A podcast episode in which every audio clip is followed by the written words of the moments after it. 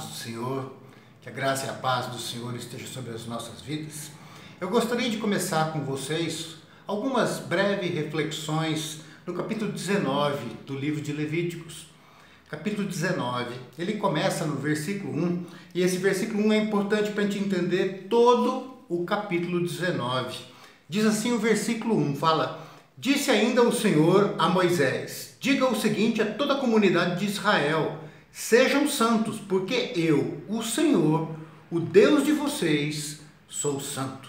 Então Deus está dizendo, não para todos os povos, não para todas as pessoas, mas para aqueles que dizem que tem esse Deus, o Criador, revelado na pessoa de Jesus Cristo, como Deus, como Senhor de suas vidas. Então, olha, vocês que se dizem meu povo, trazendo para nós hoje, para nós que dizemos Jesus Cristo é o Senhor da minha vida, eu sirvo a Jesus, eu sou servo de Jesus, Ele morreu por mim, eu creio nisso, eu sigo Jesus. Ele está dizendo: olha, diga para esse povo o seguinte, aqui está dizendo lá no Antigo Testamento, mas nós estamos trazendo para nós hoje também, porque nós somos o povo de Deus hoje, nós que amamos Jesus e que seguimos Jesus aquele que era prometido lá no Antigo Testamento, mas que veio para nos salvar. Diz aqui, ele fala: fala para o meu povo, o povo de Israel, para nós hoje, o Israel de Deus, a igreja, sejam santos, porque eu, o Senhor, o Deus de vocês, sou santo. Então Deus não espera a santidade daqueles que não o buscam, daqueles que não se interessam por Ele, daqueles que não respeitam, que não reverenciam Cristo, que não buscam Cristo.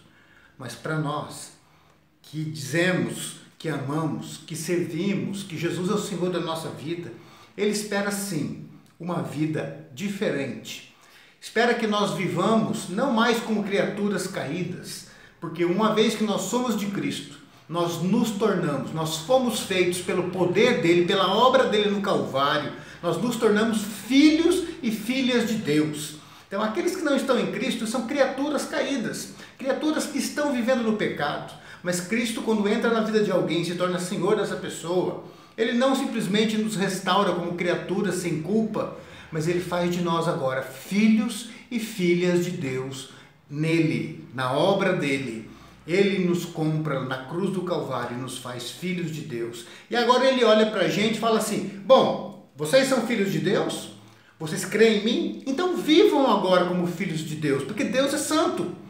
E eu o Filho de Deus com F maiúsculo, Jesus Cristo, eu que salvei vocês, eu também sou santo. Então, se vocês são meus servos, se vocês são filhos do, do meu Pai através da minha obra, vivam como filhos, de fato, em santidade, assim como eu vivi. E ele vai colocar uma série de coisas aqui, é lógico que eu não vou compartilhar com vocês todos os versículos.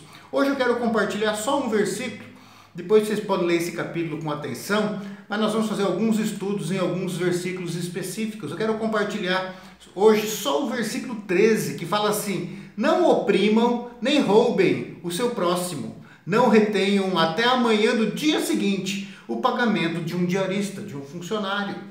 Deixa só o que ele está dizendo: que a nossa vida espiritual ela não tem a ver só com, oh, glória a Deus, aleluia, meu irmão, paz de Cristo, e dom de línguas e profecias e profetadas por aí que a gente vê, aquela coisa louca. Eu tenho visto muito crente sendo muito pior, crente entre aspas, né? Sendo muito pior do que aqueles que afirmam que não estão nem ligando para Jesus e que não seguem Jesus, que não são cristãos, coisa nenhuma. Porque a gente vê um cristianismo hoje em muitas igrejas e muitos pastores ensinando um cristianismo desconectado da realidade. Os crentes parecem, parecem ETs que só querem ter experiências transcendentais com revelações e com profecias e com dons e eles não vivem a vida diária como verdadeiros filhos e filhas de Deus. Não adianta você dizer que uma árvore é, é uma macieira se ela não dá maçã, se ela está dando manga, se ela está dando limão ou qualquer outra fruta. Não adianta você dizer para mim que é crente, que tem esse dom, que tem aquilo, que teve uma revelação, que teve aquilo. Se eu olho nas coisas simples do dia a dia e você vive como um porco, como um imundo que não agrada a Deus. Se nós somos filhos de Deus, busquemos viver como filhos e filhas de Deus. E isso inclui também nós sermos justos no pagamento dos nossos funcionários. Eu vejo que muitas vezes hoje, por causa desse cristianismo doentio, materialista, dinheirista, que é muito mais materialista do que pessoas do mundo muitas vezes. Eles fazem o quê? Dizem seus glórias a Deus, não faltam na igreja todo domingo, mas têm um apego ao dinheiro tão grande que eles deixam a honestidade de lado, deixam de cumprir a justiça para aqueles que trabalham para eles, de pagar o que é certo, no dia certo.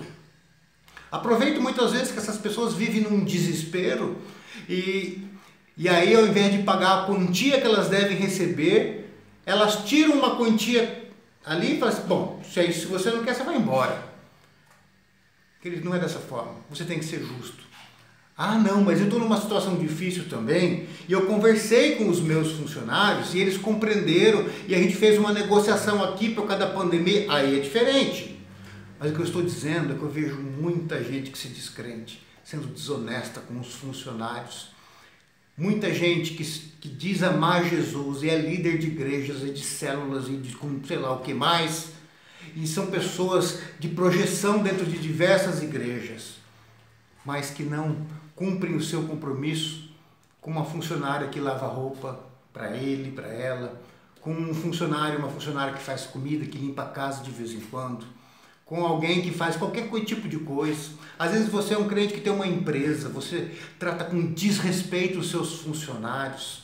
Você inventa regras e muda as regras para diminuir a renda dos funcionários, pensando só em você, sem pensar na família daquela pessoa. Então veja o que a palavra aqui está dizendo. Para não oprimir, pastor, mas eu não oprimo ninguém. Não, você diminuiu o salário, você está sendo desonesto com a pessoa, porque sabe que a pessoa não pode agora né, largar o emprego e e aí, você está oprimindo sim. Não roube. Mas, pastor, no que eu estou roubando? No salário. No que eu estou roubando? Na justiça com o teu funcionário, com aquele que trabalha para você. Não retenha até de manhã, no, da manhã do dia seguinte, o pagamento de um funcionário, de um diarista, de alguém que trabalha para você. Dê o que é certo, no dia certo, a quantia certa, a quantia justa. Ah, pastor, mas Está muito difícil para mim também. É o que eu disse antes. Você vai, antes você vai conversar e você vai negociar, mas você tem que agir com justiça. Então, queridos, a palavra hoje é para você que de repente tem um, dois, três, não interessa quantos funcionários. Seja o melhor patrão que o teu funcionário pode ter. Se você é filho de Deus, se você crê em Jesus e diz que você serve de Jesus, seja o melhor patrão possível para o seu funcionário. Que ele possa dizer que você é um patrão justo, um patrão honesto, um patrão que, que, que respeita o funcionário. Ah, pastor, eu faço isso e já saíram vários aqui falando mal de mim. Querido, se é, você fez tudo certo, você tem certeza que fez tudo certo, e a pessoa ainda saiu reclamando, difamando, está na mão de Deus, certo? Deus vai fazer justiça, mas cuidado para não ser você o injusto, o que oprime e o que rouba. Porque senão um dia você vai acabar descobrindo que você nunca foi crente. E aí o seu susto vai ser muito grande. Que Deus nos abençoe e nos faça viver em santidade, porque o nosso Deus, o nosso Senhor, é santo. Sejamos santos também em Cristo Jesus. Amém.